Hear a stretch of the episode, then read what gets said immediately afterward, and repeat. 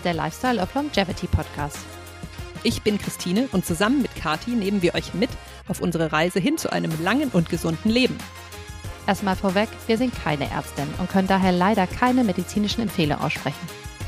Wir beschäftigen uns aber schon seit Jahren mit dem Thema Langlebigkeit und teilen hier unsere Erkenntnisse und Erfahrungen. Und jetzt geht's los.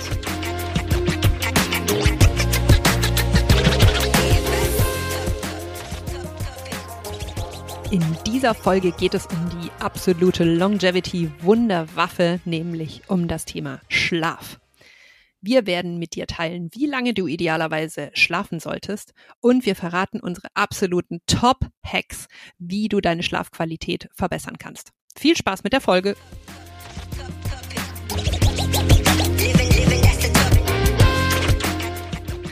Hallo ins Krankenlager, Frau Zeller. Aber echt, hey. Ich bin erkältet und dann ist noch direkt beim Spazierengehen eben der Heuschnupfen oben drauf gekommen. Also meine Stimme hört sich, glaube ich, scheiße an diesem Podcast. Da hat sie direkt geflucht im ersten Satz.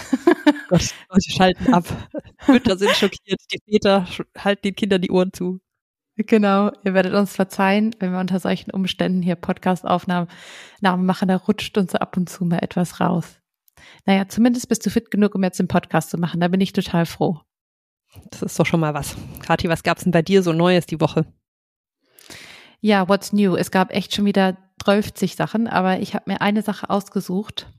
Und jetzt hole ich mal ein bisschen aus direkt zu Beginn. Ähm, wie du ja weißt, mache ich ja intermittierendes Fasten. Ja, intermittierendes Fasten ist ein Thema, ähm, da werden wir ganz bestimmt mal eine Folge zu machen, weil ich finde, Fasten ist ein mega interessantes Ding. Wenn wir nämlich längere Zeit unserem Körper keine Energie zuführen, in Form von Nahrung, dann fängt er nämlich an, sich selber zu reinigen. Der macht so Autophagie, nennt sich das.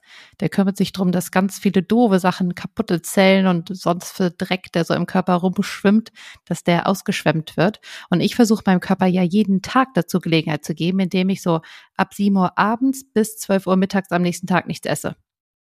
So an einem normalen Tag. So. Jetzt ist es aber so, ähm, also ich lasse das Frühstück aus, dass ich am Wochenende ja total die Frühstücke mit meiner Familie liebe. Ja, wir machen immer samstags, gibt's bei uns immer so Obstteller und Croissant und Brezeln und Eier, wenn wir Eier essen, also gerade plant-based, daher nicht so, aber wie auch immer. Und sonntags gibt's immer traditionell Pfannkuchen. Und darauf möchte ich nicht verzichten, habe nie verzichtet. Das heißt, am Wochenende habe ich immer mein intermittierendes Fasten ausgelassen, was glaube ich auch total okay ist. Aber ich hatte jetzt voll die interessante Idee und so habe ich mir gedacht, ich könnte ja am Wochenende mal das Abendbrot auslassen. Also anstatt dass ich die Frühstücke auslasse, lasse ich das Abendbrot aus und habe so ja immer noch die Fastenperiode. Und jetzt kommt der Clou. Dann habe ich es auch so, dass ich ab Sonntagmittag bis Montagmittag eine 24-Stunden-Fast drin habe, die ich mir seit Monaten vornehme, einmal pro Woche zu machen. Und irgendwie schaffe ich es nie, das zeitlich hinzukriegen. Und wann macht man das genau? Und dieses neue Konzept hat das alles ermöglicht. So. Und jetzt habe ich's. Was sagt denn deine Familie dazu? Ach, die finden das nicht schlimm. Ich sitze ja manchmal auch beim Frühstück, jetzt auch im Urlaub zum Beispiel, und trinke halt Kaffee und die essen, die merken das gar nicht. ich bin ja immer noch. So das Nutella-Brot vertieft. Voll. Hauptsache, ich bin dabei und ich koche dir das ja auch, ne? Oder koch mit und bin dabei. Und ich meine, klar, wenn man da mal Freundin ist oder so, dann esse ich natürlich was, das weißt du ja, aber es muss ja alles mit Maß gemacht werden und mit Genuss. Aber ähm, ich habe es jetzt zum ersten Mal gemacht und ähm, das ging ganz gut. Und jetzt gucke ich mal, wie sich das in Zukunft so anfühlt. Aber ja, das war so ein neuer kleiner, manchmal hat man ja so kleine Aha-Momente bei so Sachen, die einen länger schon so beschäftigen. Und das war meiner und das habe ich jetzt am Wochenende angefangen. Was bei dir neu? Ich finde das ja mega spannend. Wir machen auf jeden Fall mal eine Folge dazu, weil bei mir funktioniert es ja gar nicht mit dem Fasten. Aber mhm. ich finde, das ist mal auf jeden Fall eine Podcast-füllende äh, Thematik. So. Genau, also was bei mir so neu ist, ist, ähm, dass ich gerade so in meiner Nährstoffphase bin. wo ich mir einfach so verschiedensten Content zu verschiedensten Nährstoffen reinziehe. Ähm, gerade ist der Nährstoff Calcium dran und ich bin aber wirklich so eins nach dem anderen ähm, arbeite ich mich durch verschiedenste Podcast, Bücher und so weiter. Ähm, hauptsächlich ehrlich gesagt getrieben ähm, von dem Gedanken, dass ich ja, ja mich sehr, sehr stark ähm, pflanzenbasiert ernähre. Ich glaube, ich kann mir nicht offiziell den Stempel Veganerin geben, weil ab und zu esse ich tierische Produkte, aber schon sehr stark. Und ich möchte einfach sicherstellen, dass ich da nicht in irgendeinen Mangel reinkomme. Und was ich jetzt festgestellt habe, ist tatsächlich, dass ich das glaube, bei, dass ich glaube, bei Calcium laufe ich in die Gefahr, in einen Mangel zu kommen. Mm. Und das ist ganz interessant, weil ich das gar nicht so hab äh, kommen sehen. Also Calcium ist ja super wichtig für Knochendichte und für Zähne, ja. Und ich habe mal so durchgerechnet, wie viel Kalzium ich so jeden Tag zu mir nehme. Und man mhm. soll eigentlich so 1000 Milligramm. Und ich bin so circa auf, ja, 500 gekommen. Vielleicht, wenn es gut läuft, 600. Und das, obwohl ich schon zumindest eine kleine Menge supplementiere obwohl ich angereicherte Pflanzenmilch trinke. Also es gibt ja Pflanzenmilch, die eben Kalzium zugesetzt hat, eben genau aus dem Grund, weil es eben vielen Veganern fehlt. Mineralwasser mit Kalzium, ne, das mache ich alles. Aber ähm, das ist nicht genug. Und was ich da jetzt eben gelernt habe, ist, dass selbst wenn man kalziumreiche Pflanzen zu sich nimmt, wie zum Beispiel Spinat oder sowas, dann ist das Kalzium eben in Pflanzen oft relativ schlecht bioverfügbar. Also obwohl viel in der Pflanze drin ist, kann es der Körper relativ schlecht aufnehmen. Und ja, da werde ich mich jetzt noch so ein bisschen weiter mit beschäftigen. Und so wie das aussieht, muss ich auf jeden Fall meine Kalziummenge, die ich supplementiere, noch hochfahren. Aber Supplements ist ja auch, also ich weiß nicht, allein in der letzten Woche wurde ich auf meinem Instagram-Channel Zweizeller, glaube ich, 20 Mal zum Thema Supplements gefragt. Was genau und wann mhm. und überhaupt. Also ich glaube, wir haben in unseren beiden What's New Teilen gerade zwei Riesenthemen aufgerissen, wo wir beides mal eine Folge dazu machen müssen. Ich kann dazu einen Tipp geben. Ich habe einmal einen Post gemacht zu den Supplements, die ich zu dem Zeitpunkt gemacht habe. Und jedes Mal, wenn ich die Frage kriege, kann ich den jetzt einfach verlinken. Das spart Sehr voll gut. viel Zeit. Sehr gut. Ja, ich glaube, das muss ich auch mal machen. Ich habe ja neulich so eine Excel-Tabelle geführt, wo ich so Buch führe, so von wann bis wann habe ich welches Supplement genommen und so, weil ich einfach auch irgendwann so den Überblick verliere. Gerade wenn man so Blutwerte auswertet von der Vergangenheit oder so, dann muss man doch einfach irgendwo einen Überblick haben, was hat man eigentlich zu welchem Zeitpunkt genommen und so. Ähm, ja, aber Supplements, Riesenthema, machen wir mal einen Podcast zu. Wahrscheinlich nicht nur einen, aber gut. Gut, aber um diese Themen geht es ja dieses Woche, äh, diese Woche gar nicht, denn es geht nämlich um das Thema Schlaf. Wir sind in der Säule ähm, Recovery angekommen diese Woche und schauen uns mal genauer an, was es denn mit dem großen Thema Schlaf so mit sich zu tun hat. Christine, warum ist denn Schlaf überhaupt wichtig? Also ich finde ja Schlaf erstmal lustig, weil man liegt ja nur rum. Also man liegt rum, man macht nichts, also vermeintlich. Man ist komplett ungeschützt, also sozusagen, wenn man so in Steinzeit denkt, dann ist es ja einfach auch gefährlich, ne, zu schlafen. Man ist quasi bewusstlos. Und das ist tatsächlich quasi ein Drittel unserer Zeit so. Also wirklich einfach eine große Zeit im menschlichen Leben. Also es ist doch irgendwie seltsam, dass die Natur das nicht wegmutiert hat. Also heißt es, das muss ja irgendwie eine fundamentale Rolle spielen. Und was wir jetzt schon mal spoilern können, ist, es muss auf jeden Fall priorisiert werden. So, und jetzt ähm, werde ich gleich mal eine große Studie ähm, zitieren, die die Techniker Krankenkasse dazu gemacht hat. Die fand ich übrigens super interessant. Also wenn ihr das mal googelt und die lesen wollt, da ist echt viel interessanter Content drin. Also im Schnitt schläft der oder die Deutsche circa sieben bis acht Stunden pro Tag. Aber jeder zweite oder jede zweite kommt auf höchstens sechs Stunden Schlaf. So. Und jetzt ist es so, dass die Natur ja wirklich über zig Hunderttausende von Jahren festgelegt hat, dass wir eben diese sieben bis acht Stunden Nachtruhe brauchen. Und jetzt haben wir uns aber innerhalb von relativ kurzer Zeit dazu entschieden, dass, ne, sozusagen schlafen kann, ich kann nicht noch, wenn ich tot bin, solche Sprüche, ne, so, also einfach diese Schlaf wegzupriorisieren, ja, und sozusagen noch mehr aus dem Leben rauszuholen, indem man einfach Schlaf runter priorisiert.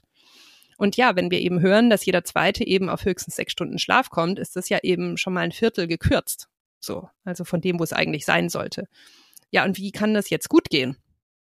Ja, und der Disclaimer ist, das geht nicht, geht nicht so gut, ja. Weil wenn man sich jetzt mal so vergleicht, ne, was braucht denn der Mensch zum Überlegen, über, äh, zum Überleben? Dann ist es eben so, ohne Essen kann der Mensch circa so 30 bis 50 Tage auskommen. Also finde ich echt schon ziemlich lang oder ohne Sport, ne? Also manche Menschen kommen ein Leben lang ohne Sport aus quasi, ja. Aber ohne Schlaf, das ist wirklich hart. Da gibt es verschiedene ähm, Versuche dazu. Und tatsächlich ist das längste, was ein Mensch eben schon mal nicht am Stück geschlafen hat, elf Tage. Und ähm, Schlafentzug ist ja so schlimm, dass es mittlerweile verboten ist, ähm, diese Studien zu machen. Ne? Also diese ganzen Erkenntnisse, die es gibt, aus der, die stammen von Studien, glaube ich, in so den 70er, 80er Jahren oder sowas, weil man darf das ja gar nicht mehr untersuchen, richtig? Genau, und es ist sogar zum Beispiel so, das Guinness-Buch der Rekorde hat eben bis vor einiger Zeit noch eine Rubrik drin gehabt, dass man quasi, wer am längsten schafft ohne Schlaf. Und das haben die dann tatsächlich rausgenommen, ja, weil es einfach zu riskant war, zu gefährlich einfach für die Menschen. Und wenn man bedenkt, was sonst da so für anderer Scheiß im Guinness-Buch drin ist, ne, dann ist es schon krass, dass sie das rausgenommen haben, ja. Also zeigt, wie krass diese Auswirkung ist, wenn man eben nicht genug schläft. Genau, du darfst dich quasi aus dem Weltall, aus einer Kugel rausschmeißen, auf die Erde zustürzen, die Atmosphäre durchbrechen als Einzelperson, aber Schlafentzug darfst nicht. Gibt Grenzen. Es gibt Grenzen. Genau, und obwohl wir jetzt also wissen, dass zu wenig oder auch zu schlechter Schlaf krank macht, ist es tatsächlich traurig, dass die Ausbildung für Ärzte und Ärztinnen wirklich nur sehr, sehr wenig Zeit zum äh, die, dem Thema Schlaf widmet, sozusagen. Ja, obwohl ja eigentlich, wie wir vorher schon gewusst haben, ein Drittel der Lebenszeit der PatientInnen eben Schlaf ist und auch Schlaf sein sollte, ja. Und weil wir eben wissen, dass die Ärzte da eben oft wenig drauf schauen, wenn es bestimmte Symptome gibt, die aber vielleicht einfach mit schlechtem Schlaf zu tun haben, die aber dann auch gar nicht erkannt werden von Ärzten. Daher ist es einfach so wichtig, dass man sich selbst damit beschäftigt, dass man sich selbst einliest oder einhört. So. Und was ist jetzt also gut dran, wenn wir schlafen?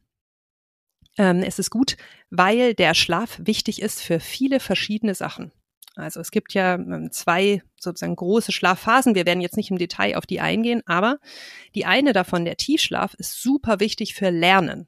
Die festigt und konsolidiert nämlich alles, was wir im Laufe eines Tages gelernt haben. Also zumindest alles, was so wichtig ist, dass es eben vom Zwischenspeicher sozusagen ins Langzeitgedächtnis soll. Und dafür brauchen wir eben diese Tiefschlafphase. Und die zweite Nachthälfte, also sozusagen eher gegen Ende des Schlafens, ist super wichtig für das Verarbeiten von zum Beispiel schwierigen Situationen oder Gefühlen, vielleicht auch schwierigen Gefühlen, die man hat. Also sozusagen ist die zweite Nachthälfte quasi wie so eine innere Psychotherapie. Wenn man das aber nicht hat, dann, hat, dann kann das Gehirn das einfach sehr viel schlechter verarbeiten. Ja, und was hat Schlaf denn nun mit Longevity zu tun? Stellt sich raus eine ganze Menge, denn man kann generell sagen, wer weniger schläft oder wer zu viel, zu wenig schläft, hat eine höhere Sterblichkeit. Und da gibt's mehrere Blickwinkel, anhand derer man sich das angucken kann. Das eine ist, dass wenig Schlaf oder schlechte Schlafqualität stark korreliert mit vielen Krankheiten, mit Depressionen, mit Diabetes Typ 2, mit Übergewicht, mit Herz-Kreislauf-Erkrankungen. Nicht nur das, sondern auch mit schlechter Laune, die führt ja auch nicht immer zu guten Sachen, Kopfschmerzen, Magen-Darm-Problemen, Konzentration und Aufmerksamkeitsschwächen und das Immunsystem ist auch direkt im Angriff, wenn man zu wenig Schlaf bekommt.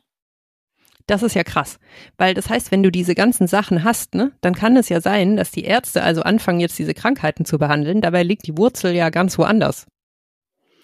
Das könnte theoretisch sein. Daher ist ja so wichtig, das alles ganzheitlich anzugucken. Ne? Zudem ist es so, dass Schlafentzug, also vor allen Dingen akuter Schlafentzug, wie Alkohol wirkt.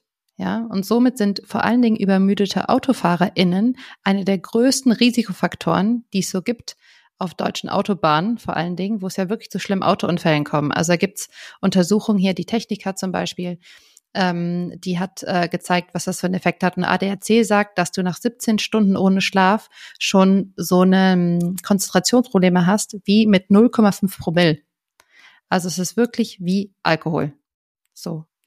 Und insgesamt kommen so ein paar, es gibt verschiedene Meta-Analysen und einfach nur zwei, die ich nennen wollte. Also in einer Meta-Analyse, die 16 verschiedene Studien zusammengezogen hat, die hat gezeigt, dass unter sechs Stunden Schlaf zu einer 12 Prozent höheren Sterbewahrscheinlichkeit führt.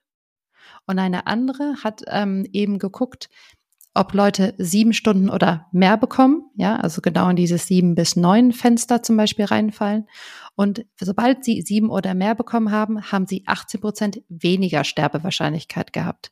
Also in beiden, sagen wir mal, ungefähr eine 15-prozentige Verringerung des Sterberisikos. Also habe ich dich jetzt richtig verstanden, Kati, dass unsere Empfehlung ist, zwischen sieben und acht Stunden zu schlafen? Ich würde sagen sieben bis neun, aber darauf kommen wir später nochmal im Detail. Insgesamt ähm, gab es auch eine Studie, die ich gefunden habe, die total interessant war. Und zwar haben sie da fünf so mh, hm, gute Schlaftipps untersucht, ob Leute die machen oder nicht. Und wenn Männer die äh, konsequent verfolgt haben, haben sie fünf Jahre länger gelebt. Und Frauen zweieinhalb Jahre länger. Also das sind einfach wirklich harte Jahre, die an dein Leben dazukommen, wenn du eine gute Schlafhygiene hast. So. Man muss allerdings sagen, dass es auch sehr viele Hinweise gibt, dass zu lange zu schlafen ganz schlecht ist für die Sterblichkeitsrate, ja. Also es ist quasi mit jeder Stunde, die du länger schläfst, wenn du sagst, ab vier Stunden, dann schläfst du fünf Stunden, es wird besser. Sechs Stunden, es wird besser. Sieben Stunden, es wird besser. Acht und neun auch. Aber sobald du über neun Stunden schläfst, wird's richtig schnell richtig schlecht. Und das ist noch nicht ganz klar, woran das liegt. Eine Hypothese ist es, dass es gar nicht am Schlaf selber liegt, sondern zum Beispiel an anderen Krankheiten, die man hat, die dazu führen, dass man sehr viel Schlaf braucht und daher eben eine hohe Korrelation ist eben zu, zu Sterblichkeit. So. Aber genau, es scheint so einen Sweet Spot zu geben zwischen sieben und neun Stunden. So. Eine andere Hypothese ist, ist, dass es gar nicht der Schlaf selber ist, der ähm, diesen Effekt hat, sondern dass Schlaf so eine Allzweckwaffe ist, die auf verschiedene Sachen Einfluss hat. Und zwar auf alle Säulen, die wir so genannt haben von der Langlebigkeit. Ja, also zum Beispiel, wenn man gut schläft, dann hat man weniger, deutlich weniger Heißhunger. Ja, und ähm, ist daher vielleicht auf eine bessere Art und Weise für sich selbst. Man hat mehr Energie für Sport ja, man hat bessere Laune und hat daher bessere Beziehungen. Und all das ähm, führt eben dazu, dass man generell länger lebt. Und wenn wir jetzt einfach mal das Gehirn als Beispiel nehmen, wie Schlaf einen positiven Einfluss haben kann, da wollte ich euch ganz kurz einführen in das glymphatische System. Ja, das glymphatische System ist ein Entsorgungssystem, so ähnlich wie die Lymphknoten bei uns funktionieren in anderen Teilen des Körpers, hat das Gehirn das glymphatische System und das macht da sauber. Ja, also es kümmert sich bei Gehirn und Rückenmark darum, dass während des Schlafes, und das passiert nur während des Schlafs, und zwar nur bei Wirbeltieren, dass es Sachen rausreinigt und vor allen Dingen Proteine, die mit Alzheimer zusammenhängen. Ja, das ist einer der größten Effekte, die man eben von gutem Schlaf erkennt, dass Menschen, die gut schlafen, eben nicht so viel von diesen Alzheimer-Proteinen ansammeln in ihrem Gehirn und daher deutlich seltener Alzheimer bekommen. Und leider sieht man eben auch in der Geschichte, dass gerade Menschen, die sehr häufig sozusagen I'll sleep when I'm dead oh, ähm, Schlaf ist für Schwächlinge gesagt haben, wie jetzt Margaret Thatcher zum Beispiel, dass genau diese Leute häufig eben zu ähm, Neurokrankheiten ähm, äh, geführt haben. Also ich glaube, Margaret Thatcher hat, glaube ich, Parkinson bekommen. Und ähm, ja, das ist wirklich sehr schade. Ein anderer sozusagen indirekter Effekt ähm, von wenig Schlaf ist, dass wenn man zu wenig schläft, man außergewöhnlich viel Cortisol dann im Körper hat und dann Fettabbau nicht funktioniert. Ja, also da kann man wirklich so viel, so wenig essen, wie man will und so viel trainieren, wie man will, was man bloß nicht machen sollte, das ganz mal nebenbei. Aber es würde nicht funktionieren, weil der Körper denkt, oh Gott, ich bin in einer Notsituation. Es ist Stress, weil Schlafentzug zeigt dem Körper, es ist etwas nicht normal. Ich bin in einer, weiß nicht, Kriegssituation zum Beispiel. Und der Körper hält sich dann aufgeputscht und lässt nicht zu, dass Fettreserven abgebaut werden, weil er denkt, dass es sie braucht. So. Und daher kann man sagen, Schlaf insgesamt ist super wichtig für unsere Longevity und daher haben wir das heute auch als Thema genommen. Genau, und ähm, wir werden jetzt gleich mit euch unsere Hacks teilen, damit ihr einen Top-Schlaf hinkriegt ab sofort. Allerdings, bevor wir da reingehen, wollten wir noch kurz einmal mit euch drüber sprechen, ähm, über die Tatsache, dass es tatsächlich nachgewiesen ist, dass es sozusagen Morgen- und Abendmenschen gibt. Also so die frühen Vögel und die Abendeulen sozusagen. Also das ist kein Mythos, das gibt's tatsächlich. Ungefähr 20 bis 30 Prozent der Bevölkerung sind eher Morgenmenschen, so wie Kathi und ich. 20 bis 30 Prozent sind eher Abendmenschen und der Rest ist irgendwo dazwischen. Und das Interessante ist, das wird größtenteils vererbt, also da kann man jetzt nicht so super viel dran machen. Wenn man sich unsicher ist, kann man auch einen Test dazu machen. Da könnt ihr einfach mal googeln MEQ-Test, also MEQ. Wir verlinken den aber auch bei uns in den Show Notes. Dann könnt ihr das, das ist einfach gratis so ein Online-Fragebogen, den man machen kann. Und warum ist das jetzt wichtig, dass man zumindest ungefähr eine Ahnung hat, wo ist man, ne, in welchem dieser, dieser Felder, also morgen oder Abend, ist eben, dass gerade zum Beispiel in dieser Welt, in der wir leben, wird ja ganz viel so promoted quasi, du musst morgens früh aufstehen, dann schaffst du schon was weg, bevor die anderen gerade mehr erst in die Gänge kommen und so. Und das führt dazu, dass Menschen, die Abendmenschen sind, denen das einfach super schwer fällt, was auch total normal ist, weil es in ihnen eben so pro programmiert ist, dass die sich dann entweder selbst sozusagen als faul wahrnehmen oder im schlimmsten Fall eben sogar auch von der Außenwelt total zu Unrecht so klassifiziert werden, ja. Und daher ähm, ist es wichtig zu sagen, man kann einfach schlecht beziehungsweise gar nicht gegen die Gene arbeiten. Manchmal führt es sogar dazu, dass Insomnie, also sozusagen Schlaflosigkeit, die klinisch diagnostiziert wird, falsch diagnostiziert wird. Ja, weil Leute einfach gegen ihre Uhr versuchen zu schlafen. So ein Abendmensch, der wird einfach erst später müde als der Morgenmensch. Und dementsprechend sollte man seinen Morgen- beziehungsweise Abendtyp kennen. So. Jetzt macht ihr also alle diesen Test und wisst dann, wie ihr euch einsortieren könnt. Und jetzt wollen wir mit euch eben einmal reingehen in unsere Top 6 Hacks. Also es sind insgesamt sechs Hacks, damit ihr euren Schlaf besser optimieren könnt und tief und fest durchschlaft wie so ein kleines Baby. Kathi, willst du mal mit dem ersten anfangen? Ich fange mit dem ersten an. Also unser erster als ob so ein kleines Baby tief und fest durchschlafen würde die ganze Nacht. Ich nehme total zurück, was ich gerade gesagt habe. Das war einfach voll der schlechte Vergleich. Das stimmt, das wissen wir beide aus guter Erfahrung. So, also so. der erste Hack. Der erste Hack ist der acht bis zehn Stunden Hack. So, jetzt denkt ihr, hä, Moment, acht bis zehn Stunden. Ihr habt doch die ganze Zeit gesagt, ich soll sieben bis neun Stunden schlafen. Warum sagt ihr jetzt acht bis zehn? Nun, es ist so, dass wir nicht hier von der Zeit im Bett sprechen, wenn wir sagen, ihr sollt sieben bis neun Stunden schlafen. Und das wird häufig verwechselt. Menschen denken häufig, dass wenn sie sich acht Stunden ins Bett legen, sie auch acht Stunden schlafen. Aber das ist nicht so. Also ein gesunder Mensch hat ungefähr 10 bis 20 Prozent der Zeit im Bett, die er oder sie nicht schläft.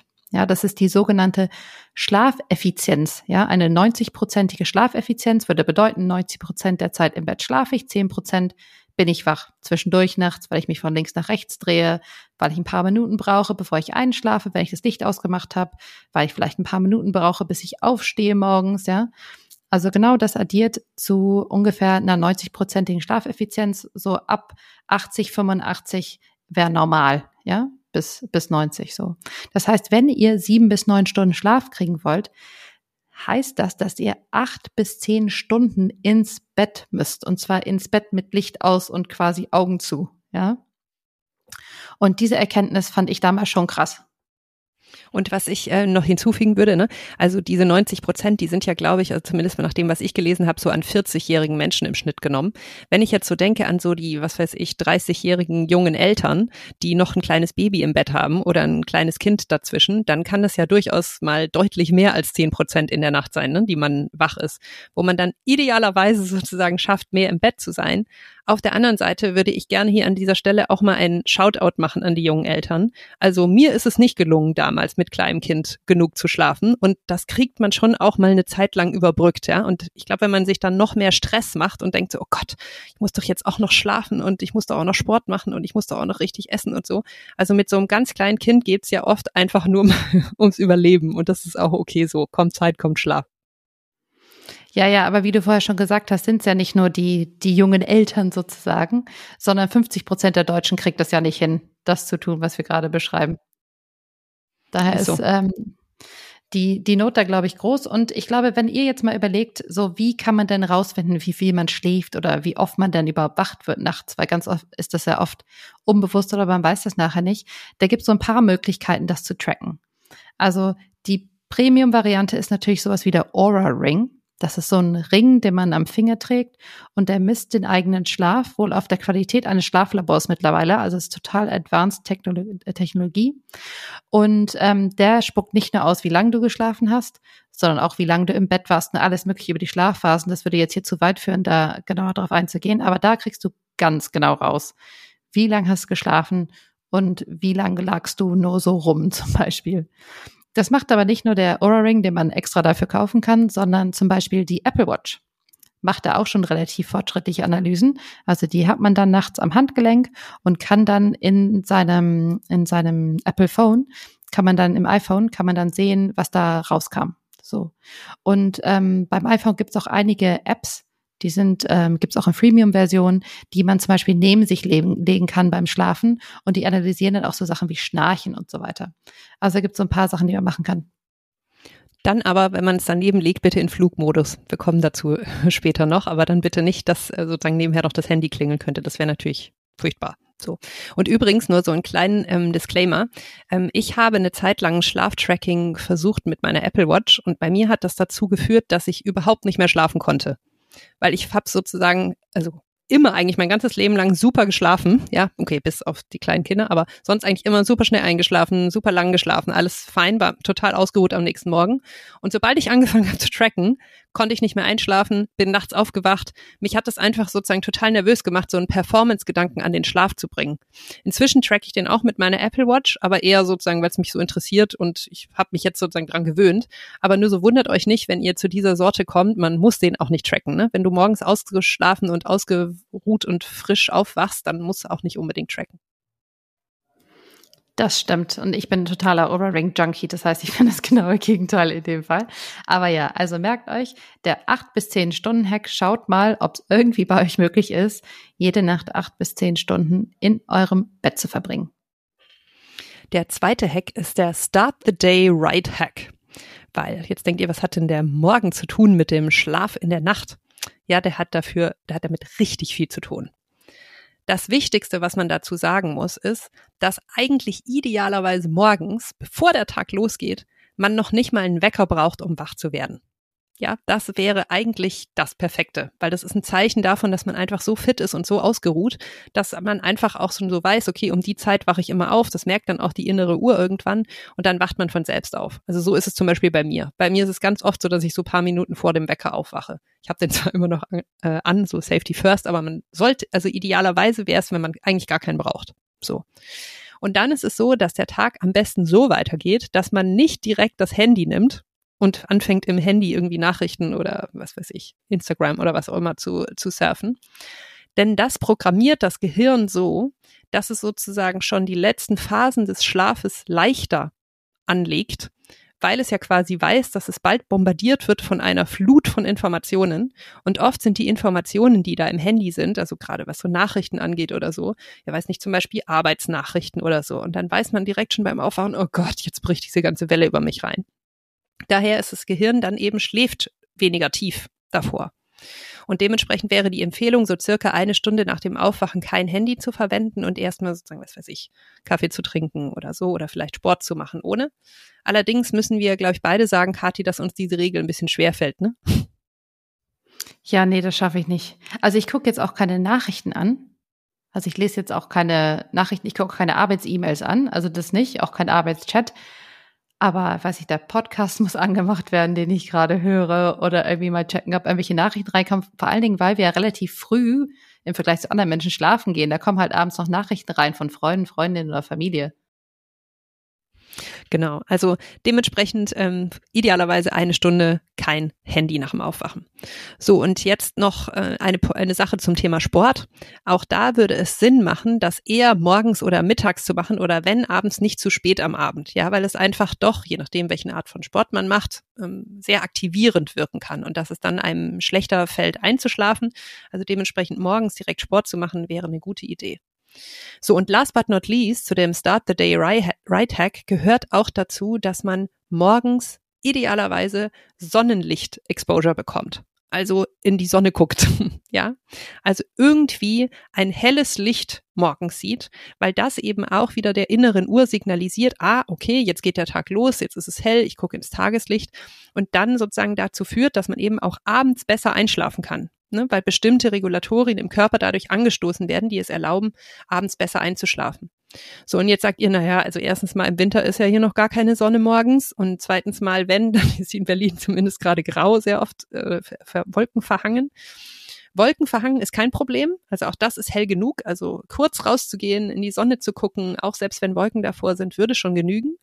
Allerdings ist es tatsächlich so, wenn es wirklich ganz dunkel ist noch draußen, wie eben in Berlin oft im Winter, dann nutzen sowohl Kathi als auch ich eine Tageslichtlampe, die eben 10.000 Lux haben muss. Das ist schon ordentlich Wumms, also das ist schon ziemlich hell. Und die muss man tatsächlich auch ziemlich dicht vor dem Gesicht haben. Und dann eigentlich idealerweise so schon mindestens zehn Minuten davor stehen. Bei mir ist es so, dass ich die im Bad so platziert habe, dass ich direkt so beim Zähneputzen nach dem Aufwachen bin ich direkt mit der Zahnbürste quasi davor und habe volle volle Blow äh, Licht ins Gesicht. Ich ziehe mich dann auch direkt davor um und ich mache die dann auch später nochmal an, wenn ich wieder ins Bad gehe, um mich äh, zu duschen. Also sozusagen morgens, wenn ich im Bad unterwegs bin, leuchtet die mich immer an.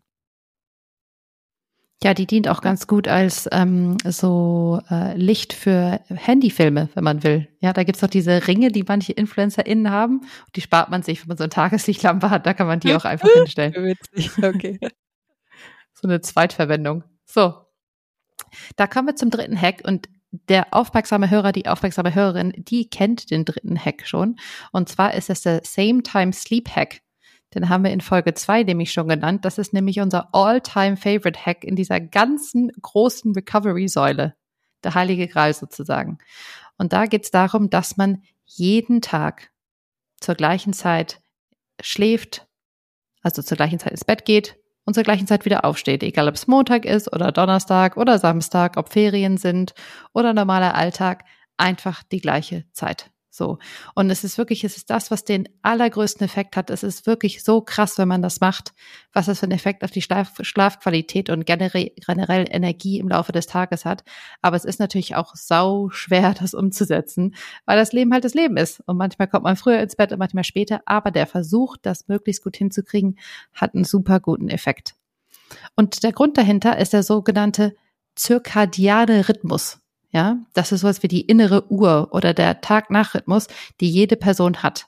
Das ist quasi die Fähigkeit, die wir als Menschen haben, die Vorgänge in unserem Körper auf diese Periodenlänge von 24 Stunden zu synchronisieren. Ja, also unser Körper versteht, aha, ein Tag besteht aus 24 Stunden und morgens zum Beispiel, wenn ich aufwache, da produziert der Körper ganz viel Cortisol und ich werde wach und ich habe Energie und ich kann den Tag rein. Und in den Abendstunden, wenn es zum Schlafen geht, produziert mein Körper ganz von alleine Melatonin. Unter anderem. Und das macht mich schläfrig und müde.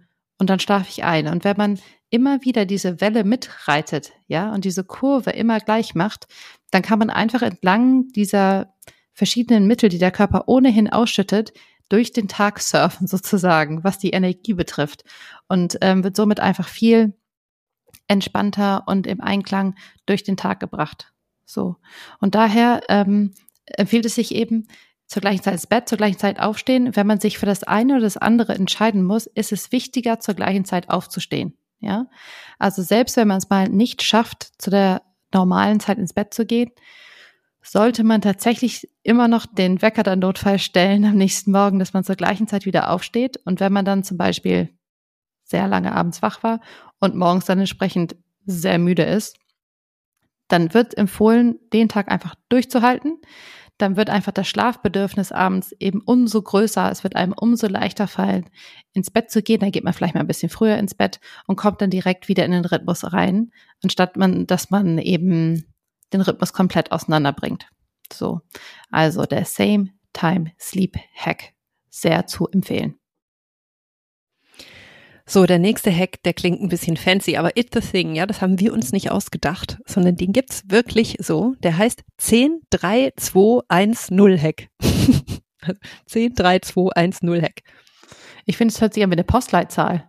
Ist halt eine Stimmt. Zahl zu viel, Lieb. aber so 30, 210 so. Ja, genau. Also 103210 Hack, was es damit auf sich hat, ist 10 Stunden vor dem Schlafengehen kein Kaffee mehr, also koffeinhaltigen Kaffee, ja, also nichts mit Koffein. Auch zum Beispiel Grüntee hat Koffein oder Schwarztee, ja. Also es gibt verschiedene Quellen, die Koffein haben, so Energy Drinks und sowas, ja. Also kein Getränk mehr, was Koffein enthält. Und wenn du jetzt zurückrechnest, ne, wenn du so normalerweise um 10 ins Bett gehst, dann heißt es, dass du ab 12 keinen Kaffee mehr trinken solltest. Ich muss sagen, das ist eine der Erkenntnisse, wo die meisten Leute, glaube ich, zu mir sagen, nee, das kann doch gar nicht sein weil dieser Nachmittagskaffee, that's a thing too, huh? Das machen Leute doch, dass man sich so nachmittags auf einen Kaffee trifft. Ja, das machen voll viele, aber den Kaffee, den nimmt dir ja auch keiner. Wir würden nur empfehlen, den koffeinfrei zu trinken. Und übrigens gibt's so geile koffeinfreie Kaffeesorten, das ist wirklich, da schmeckst du keinen Unterschied. Ja, also es gibt wirklich so viele und bei mir zum Beispiel ist es zu Hause so, dass wir eine Mühle haben mit koffeinhaltigen und dann einen vorgemahlenen mit koffeinfreien, so dass man eben auch auf jeden Fall noch nachmittags eintrinken kann. Das ist kein Problem. Ja, genau. Ein anderer Tipp, ähm, den ich auch total gerne mache, ist goldene Milch. Also wenn man mal trotzdem nachmittags ein cooles, warmes Getränk zu sich nehmen möchte, ähm, das kein Früchtetee ist, da gibt es natürlich auch total coole oder Kräutertee, kann ich goldene Milch total empfehlen. Ähm, das liebe ich auch sehr. Da gibt's auch coole vorgefertigte Mischungen, wenn man den nicht selber herstellen muss, auch in jedem Bio-Supermarkt eigentlich so. Genau, das war die 10 aus dem 103210-Hack. Jetzt kommt die 3. Und zwar heißt die drei Stunden vor der Schlafenszeit kein Essen mehr oder keinen Alkohol mehr. Ja, du hast richtig gehört. Drei Stunden vor dem Schlafengehen. Das ist schon ganz schön viel. Ne? Also wenn du jetzt zum Beispiel um 10 Uhr ins Bett gehst, also übrigens der Durchschnitt der Deutschen geht um 10 ins Bett, deswegen nehme ich immer dieses Beispiel, dann heißt es, dass du eben ab 7 Uhr nicht mehr essen solltest, beziehungsweise dein Abendessen eben abgeschlossen haben solltest und keinen Alkohol mehr trinken solltest. Ja.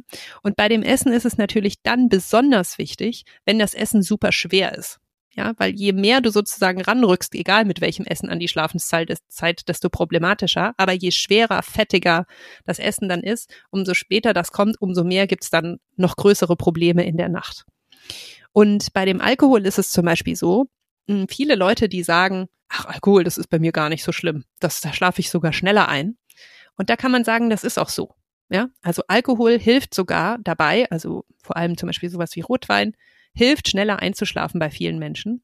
Aber wenn du jetzt nur Aura-Ring oder eine Apple Watch tragen würdest in der Nacht, würde man eben deutlich sehen, dass es die Schlafqualität stört. Ja, also man hat normalerweise weniger Tiefschlaf, man wacht öfter mal kurz zwischendurch auf, man macht vielleicht früher auf und kann nicht mehr einschlafen, ja. Und genau das Gleiche passiert eben auch, wenn man zu spät oder zu fettig oder so kurz davor eben noch ist. So, das war die drei. Dann gibt's noch die zwei aus dem 103210-Hack. Und das heißt, zwei Stunden vor dem Bett sollte man anfangen, so eine Wind-Down-Time zu machen. Also sozusagen langsam den Tag runterzufahren, nicht mehr zu arbeiten, zum Beispiel, heißt es in dem Fall. Ja, also versuche deine Arbeit zu beenden, weil wenn man so wirklich so kurz bevor man ins Bett geht noch arbeitet, man, ich glaube, ihr kennt das, ne, dann ist man so aufgeputscht, so viel noch so im Tu-Modus, dass man gar nicht einfach so schnell sich hinlegen kann, Augen zu und schlafen. Ja, der Körper ist ja auch keine Maschine. Also man braucht einfach Zeit, den Körper so langsam runterzufahren.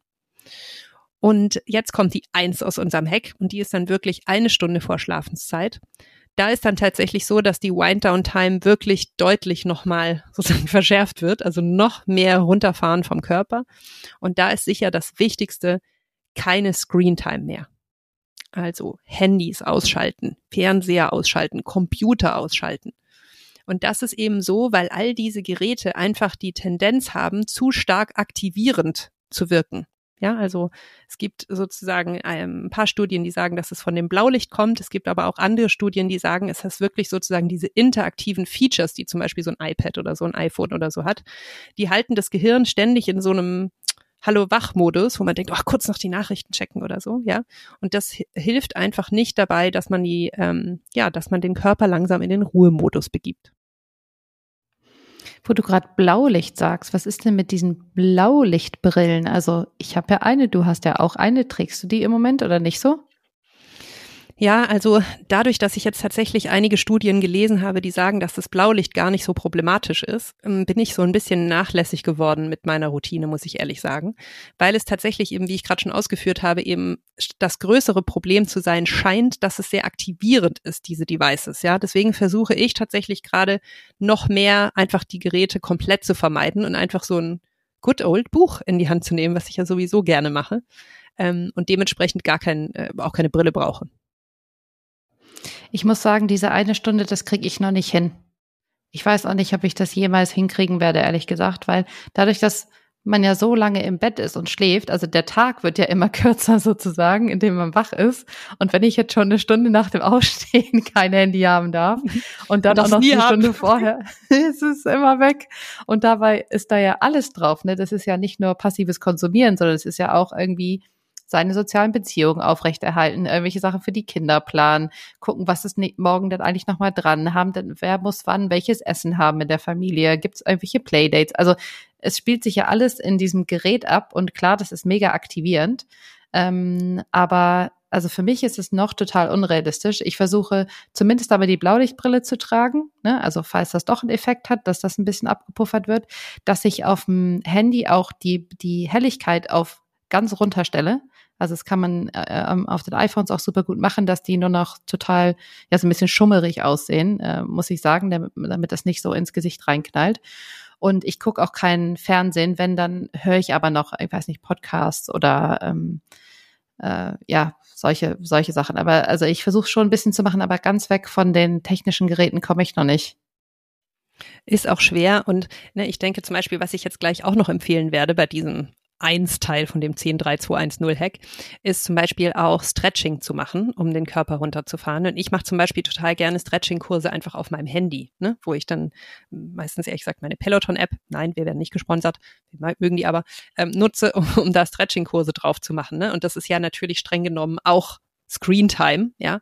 Aber genau wie du sagst, ne, wenn man da den Bildschirm so ein bisschen runterfährt und ne, ich meine, Stretching itself ist ja sehr beruhigend, ja, und sehr so grounding, dann ist es, glaube ich, glaube ich auch okay. Aber da muss jeder seinen Weg finden. Sozusagen das Schlimmste wäre aber, im Bett zu liegen und noch stundenlang irgendwelche verschiedenen Nachrichten, Instagram und so weiter zu machen, weil das einfach, wie gesagt, zu aktivierend wirkt.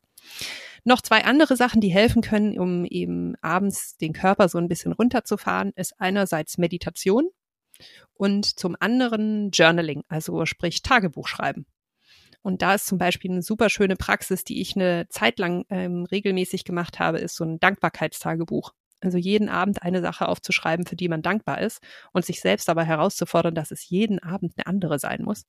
Ich habe diese Praxis jetzt so ein bisschen sozusagen in meinen Kopf verlegt. Ich mache das immer zum Einschlafen, wo ich sozusagen beim Schlafen so mir nochmal so Revue passieren lasse, wofür bin ich denn heute dankbar? So egal wie scheiße der Tag war, ne? Gott, ich bin heute wirklich am Fluchen. Ähm, aber das ist auf jeden Fall was, was auch ähm, hilft.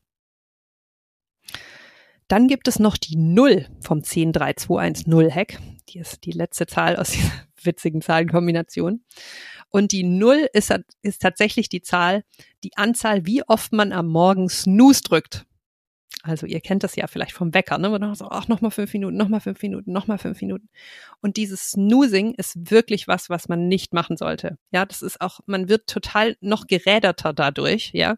Und außerdem haben wir ja schon oben gesagt, dass eigentlich idealerweise der Körper sozusagen so ausgeruht sein sollte, dass man gar keinen Wecker mehr braucht. Ja, also das soll das Ziel sein. Und wenn, dann bitte einmal draufdrücken und dann aufstehen. Ja, weil dieses kurz einschlafen, wieder aufwachen, das bringt überhaupt keine Erholung für den Körper. Ja, das ist einfach nur zusätzlicher Stress. Don't do it. Das war der 103210 Hack. Der nächste Hack, der heißt Bed is almost only for sleeping Hack. Also das Bett ist fast nur zum Schlafen. Was meinen wir damit? Das Gehirn soll lernen, dass wenn man im Bett ist, man schläft. Das Bett ist weder dazu geeignet, dass man da stundenlang Film drin schaut. Das ist nicht dazu geeignet, dass man mit seinem Ehepartner oder seiner Ehepartnerin große Ehestreits führt. Es ist nicht dazu geeignet, dass man im Bett rumliegt und seinen Gedanken stundenlang nachschweift und sich Sorgen macht. Ja. Ähm, das Bett ist nicht dazu da, dass man stundenlang ähm, wach im Bett liegt und die ganze Zeit auf die Uhr guckt, wie viel Uhr ist es denn noch und wie lange kann ich denn noch schlafen und oh Gott, ich kann nicht schlafen. Ja, also sozusagen diese ganzen Gedankenkarussells sondern das Bett ist zum Schlafen da. Das heißt, was ergibt sich daraus? Kein Tech im Bett. Also kein Handy, kein iPad, kein Fernseher oder, oder an der Wand vor dem Bett, ne, würde ich sagen, gilt auch dazu auch nicht. Ja, also das Schlafzimmer ist frei von Tech, übrigens auch frei von Wi-Fi. Also wenn du irgendwie noch so WLAN Verstärker oder so, das haben wir zum Beispiel im Schlafzimmer, weil daneben unser Office ist, den mache ich dann immer aus in der Nacht. Ja, also da sollte wirklich alles aus sein. Und wenn das Handy eben neben dem Bett liegt, weil es vielleicht auch dein Wecker ist, dann mach's auf den Flugmodus oder deine Watch oder was auch immer. Ja, also kein Tag. Das zweite ist, eigentlich streng genommen sollte man im Bett auch nicht lesen, weil lesen ist ja auch nicht schlafen, logischerweise. Ich muss dazu sagen, ich mache das immer zum Einschlafen und für mich ist das überhaupt kein Problem. Aber es gibt tatsächlich die Empfehlung, dass man eben, wenn man sozusagen liest, zum Beispiel sich neben das Bett setzt, vielleicht einen gemütlichen Sessel mit einer Decke sich da einkuschelt oder so und dann, wenn man merkt, dass man müde wird, sich ins Bett liegt und schläft. So. Was man auch nicht haben sollte im Bett sind Uhren, die so Leuchtgesichter haben, also wo man sozusagen so leuchtende Uhrzeit drauf abliest, ja weil es einfach, wie ich gerade schon gesagt habe, dazu verleitet, wenn man aufwacht und man guckt auf die Uhr und sich denkt, oh Gott, ich habe nur noch zwei Stunden Zeit und dann muss ich aufstehen und jetzt muss ich aber schnell einschlafen. Das wirkt einfach meistens sehr stressend und ist eigentlich eher sozusagen unproduktiv für weiter zu schlafen. Was tatsächlich am allerbesten wäre, um eine gute Schlafqualität zu haben, ist auch ein sehr umstrittenes Thema, nämlich, dass man mit niemand anderen im Bett schläft. So, das heißt eben auch nicht mit dem Partner oder der Partnerin. Und das ist tatsächlich so. Wenn man das misst, schläft man besser. Es ist aber nicht bei allen Leuten so, weil es gibt ja gewisse Leute, die haben dann ein zusätzliches Gefühl von Sicherheit, zum Beispiel, wenn jemand anders mit im, im Raum ist. Also man muss das schon abwägen, so was für ein Typ ist man. Aber die meisten Leute, bei denen ist es tatsächlich so, dass sie besser schlafen, wenn niemand anderes, also auch keine Kinder, niemand anderes äh, mit im Bett sind. Und bei Erwachsenen nennt man das sogenannte Sleep Divorce. Ja, also dass man sozusagen sich schlafen trennt. Aber das ist gar nicht so schlimm. Nee, es ist nicht schlimm, aber es ist natürlich auch nicht schlimm, wenn man das nicht will. Also ich mache das zum Beispiel überhaupt nicht. Bei mir schläft immer meine Kleine mit im Bett. Jetzt würde mir sie mich voll verfluchen, wenn sie wüsste, dass ich das erzähle im Podcast. ähm, äh, und mein Mann und ich liebe das, so sozusagen so ein Familienkaddel. Und ja, wenn ich da ein bisschen schlechter schlafe, deswegen dann so biert. Also was wir uns ja gegönnt haben, als wir ähm, in unser neues Zuhause gezogen sind vor ein paar Jahren, ist, dass wir nicht mehr im Elternschlafzimmer ein Doppelbett haben, sondern ein Dreifachbett. Wir haben also quasi unser bestehendes Doppelbett, was schon nicht klein war, weil wir große Menschen sind, um eine weitere Einheit des gleichen Bettes erweitert, so dass egal wie viele Menschen reinkommen im Laufe der Nacht oder auch nicht, man auf jeden Fall genug Platz hat für alle. Und ich glaube, das hat auch unsere Schlafqualität krass äh, gesteigert. Also es zwar kein Sleep Divorce, aber alle haben so ihren Platz. Ja, das ist auch gut. Und übrigens bei Sleep Divorce sagt man auch, dass das Sexleben besser wird dadurch. Also ich weiß nicht, ich mach's ja nicht, aber anscheinend soll das so sein. Und übrigens, nur so um dann diesen Hack jetzt mal abzuschließen, Sex im Bett wäre dann schon okay ja, dürft ihr, ist erlaubt. Und übrigens, Sex ist auch total wichtig für Longevity, habe ich neulich wieder eine Studie dazu gelesen. Also, do it und mach's auch im Bett. Aber danach dann schlafen. Ja, genau. So, und jetzt kommen wir zum sechsten und letzten Schlafhack, den wir für euch haben. Und das ist der Cool, Quiet and Dark Hack. Es geht um das Schlafzimmer. Wir haben ja schon gelernt, dass wir im Schlafzimmer das am besten quasi nur mit Schlafen verbinden sollen, vielleicht noch etwas mit Sex, aber eigentlich nur mit Schlafen. Und damit das so eine perfekte Schlafhöhle wird, sollte es am besten kühl, ruhig und dunkel sein. Ja. Also von der Temperatur her sagt man, es sollte ungefähr zwischen 16 und 19 Grad Celsius liegen. Ja, also relativ kühler Raum. Ähm, da denkt man sich jetzt schon, ja, lustig im Sommer, wie soll das gehen?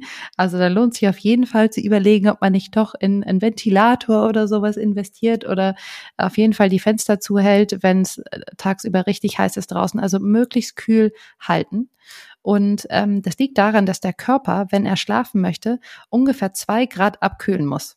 Ja, also euer Körper muss quasi von seiner Betriebstemperatur zwei Grad runterkühlen. Dann geht ja auch der, der Puls runter und die Herzfrequenz geht runter und so weiter.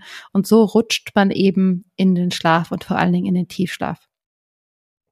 Eine Sache, die lustig dabei ist, ist, dass das nur funktioniert, wenn man warme Hände und Füße hat. Das fand ich total interessant.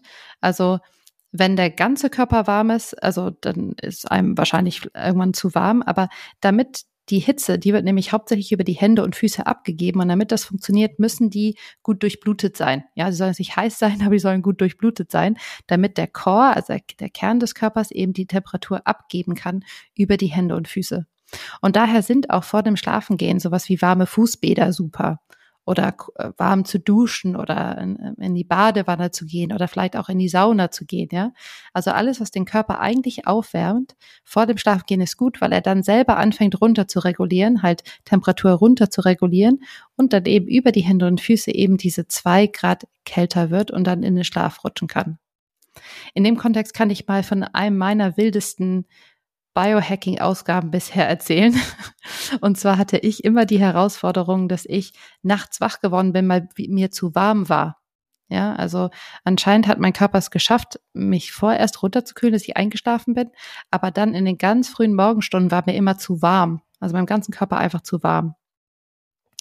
Und ich habe das dann gelöst, indem ich eine Eight Sleep Matratze geholt habe. Das ist so ein Matratzencover für irrsinnig teuer. Ich hoffe echt, es gibt einmal mal günstigere, aber im Moment gibt's halt nur einen großen Hersteller aus Amerika und der nimmt verdammt viel Geld.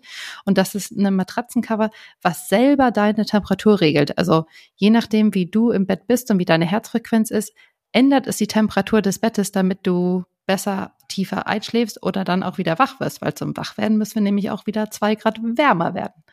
Und das hat meine Schlafqualität also sowas von exorbitant erhöht. Und seitdem ich dieses Ding habe, werde ich nachts quasi gar nicht mehr wach und vor allen Dingen nicht, weil mir zu warm ist. Und es ist echt, es war jeden Euro wert, den ich da investiert habe. Das war mein sehr großes Geschenk an mich selbst. Also das ganze Thema Wärme und Kälte und vor allen Dingen Kälte, die zum Schlafen notwendig ist. Also zwischen 16 und 19 Grad. So. Das zweite ist das Thema Quiet, also Ruhe. Ja, das ist natürlich, wenn man an einer befahrenen Straße zum Beispiel lebt, schwierig oder wenn man besonders laute NachbarInnen hat, schwierig oder vielleicht hat man eine Elster, die draußen sitzt und total zu wilden Zeiten rumkrakelt, also was auch immer es ist. Christine und ich haben die Lösung gefunden und es ist Oropax. es ist wirklich so. Ich habe ähm, letztes Jahr einen recht ausführlichen Oropax-Test gemacht, habe mich durch verschiedenste AnbieterInnen getestet und habe auch meinen Favoriten identifiziert. Das könnt ihr übrigens alles nachgucken bei mir auf Instagram. Das ist gespeichert. Ähm, ich habe so eine Sleepfluencer-Serie gemacht, unter anderem mit meinem Oropax-Test. Und ähm, ich liebe wirklich meine Oropax. Bei uns fahren nämlich ab und zu gerade sehr früh morgens so ein paar Autos die Straße recht schnell runter. Und ähm, wenn ich die drin habe, dann kann ich einfach schlafen und es ist einfach mega. Die größte Frage, die ich dazu immer kriege, ist, huch, was ist denn mit den Kindern? Ja, dann hörst du ja nachts die Kinder nicht. Tatsache, Halleluja, ich höre die nachts die Kinder nicht. Also ist ja super. Aber das geht natürlich bei mir, weil meine Kinder schon so alt sind, dass ich weiß, wenn die was brauchen, dann kommen die schon rüber. Ja, also die wissen den Weg zu unserem Schlafzimmer, die finden da ohne Probleme hin und darüber muss ich mir keine Sorgen machen. Und es ist ja auch tatsächlich so, diese Oropax sind schon sehr dicht, ne? Aber wenn jetzt ein Kind so Vollgas schreien würde, das hört man durch. Ja, also das ist wirklich überhaupt kein Problem. Wenn da was ist, dann wacht man schon auch auf. Ja, ja, total. Ne? Aber nur um da zu, zu erklären, wie, wie das mit den Kindern ist. Ich bin froh, dass ich nicht mehr jedes Umdrehen oder im Traum brabbeln von denen höre, weil das ist was, was mich früher wach gemacht hat. Oder Schnarchen vom Mann. Ja, genau, hört man auch nicht mehr. It's magic. Ja, also Oropax, Game Changer. So. Und zum letzten Thema dunkel. Also es soll wirklich komplett dunkel sein, sodass man wirklich eigentlich gar kein Tageslicht äh, in dem Raum hat. Das hilft natürlich, wenn man dann besonders schwere Vorhänge zum Beispiel sich besorgt oder vielleicht Jalousien hat äh, am Zuhause, die man wirklich runter machen kann, dass es wirklich komplett dunkel ist, auch gar keine Lichtquellen. Es gibt auch so manche Biohackerinnen, die kleben, auch wenn sie in Hotelzimmern sind, alle kleinen Lichter ab, die irgendwo leuchten, damit bloß nichts rumleuchtet.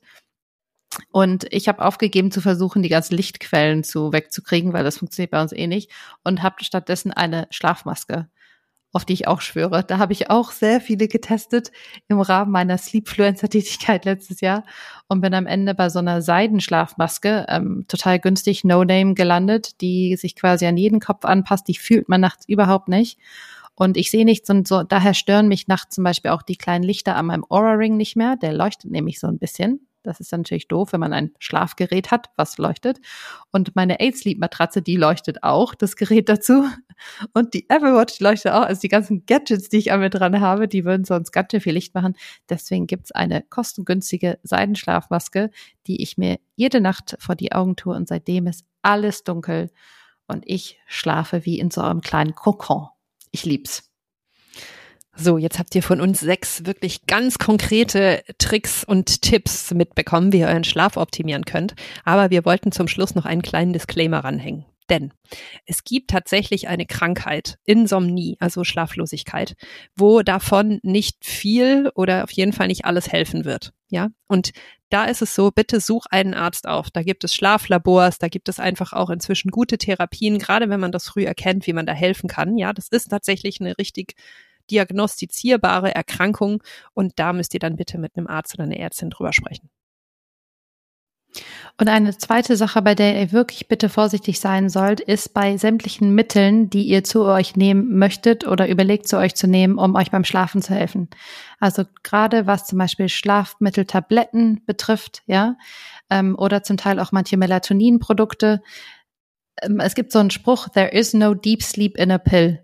Ja, selbst wenn man schläft durch diese Mittel, ist es meistens nicht so, dass der Körper tatsächlich in einen Schlaf versetzt wird, sondern er wird quasi in so ein Koma versetzt sozusagen, ja. Und daher ist man auch häufig nicht so erholt, wenn man aufwacht. Und ja, für Leute, die wirklich schlimme Schlafstörungen sein, kann es sinnvoll sein. Man sollte das aber unbedingt mit ärztlicher Begleitung machen, damit man immer weiß, was die richtige Dosierung ist und vor allen Dingen, wann man auch mal aufhören sollte, das zu nehmen, damit keine Abhängigkeiten bestehen. So, und zum Schluss wollen wir euch noch ein Buch nahelegen, falls ihr euch noch mehr in das Thema reinlesen wollt. Und zwar ist das die Bibel schlechthin zum Thema Schlaf von Matthew Walker, Why We Sleep. Das gibt's auch auf Deutsch. Das könnt ihr euch einfach kaufen. Das ist wirklich ein Top-Buch dazu. So. Und jetzt wollen wir den Podcast abbinden, wie immer natürlich mit einer Let's Go Aufgabe, wo wir heute zwei Sachen für euch haben. Erstens, deine Aufgabe für diese Woche ist, dass du mal ein Schlafprotokoll eine Woche lang führst. Und das ist ganz einfach. Zettel, Stift. Eine Woche lang jeden Tag aufschreiben, wann bist du ins Bett gegangen und wann bist du aufgestanden. Einfach um mal so ein Gefühl dafür zu bekommen, wie lang war ich denn im Bett. Dann weißt du, dass du mindestens zehn Prozent davon abziehen musst, um deine wirkliche Schlafmenge zu berechnen. Und das zweite, ähm, der zweite Teil von der Let's Go Aufgabe ist, versuch doch mal eine Nacht mit Oropax zu schlafen. Das war sowohl bei Kati als auch bei mir der absolute Gamechanger. Also bei mir war das wirklich fast eine Stunde Schlaf, die ich dadurch dazu bekommen habe. Also Oropax for the win. Ja, von denen sind wir auch nicht gesponsert, das müssen wir vielleicht verändern, aber gut. Stimmt. ja.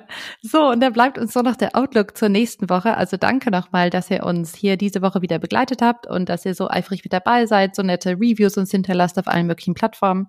Wir hoffen, dass der Content euch weiter Spaß macht und daher gibt es nächste Woche wieder ein total informationsreiches Thema und zwar die Longevity optimierte Ernährung was bedeutet das eigentlich für Christina und mich? Wir machen, wie machen wir das in unserem Day-to-Day, -Day, in unserem Alltag, dass wir Longevity optimiert essen? Boah, da haben wir uns aber ein dickes Brett vorgenommen für nächste Woche. Aber echt so. Wir freuen uns drauf. Bis dahin. Viel Spaß. Tschüss.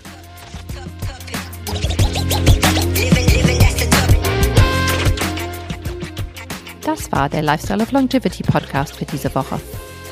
Am meisten unterstützt du uns, wenn du uns eine Bewertung hinterlässt. Und zwar auf Spotify oder Apple Podcasts. Wir freuen uns aber auch über Feedback, Wünsche oder Fragen.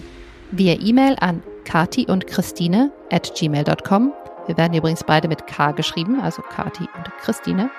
Oder über Instagram an unsere privaten Kanäle Mrs. Kati Ernst und Zweizeller. Bis nächste Woche. Tschüss.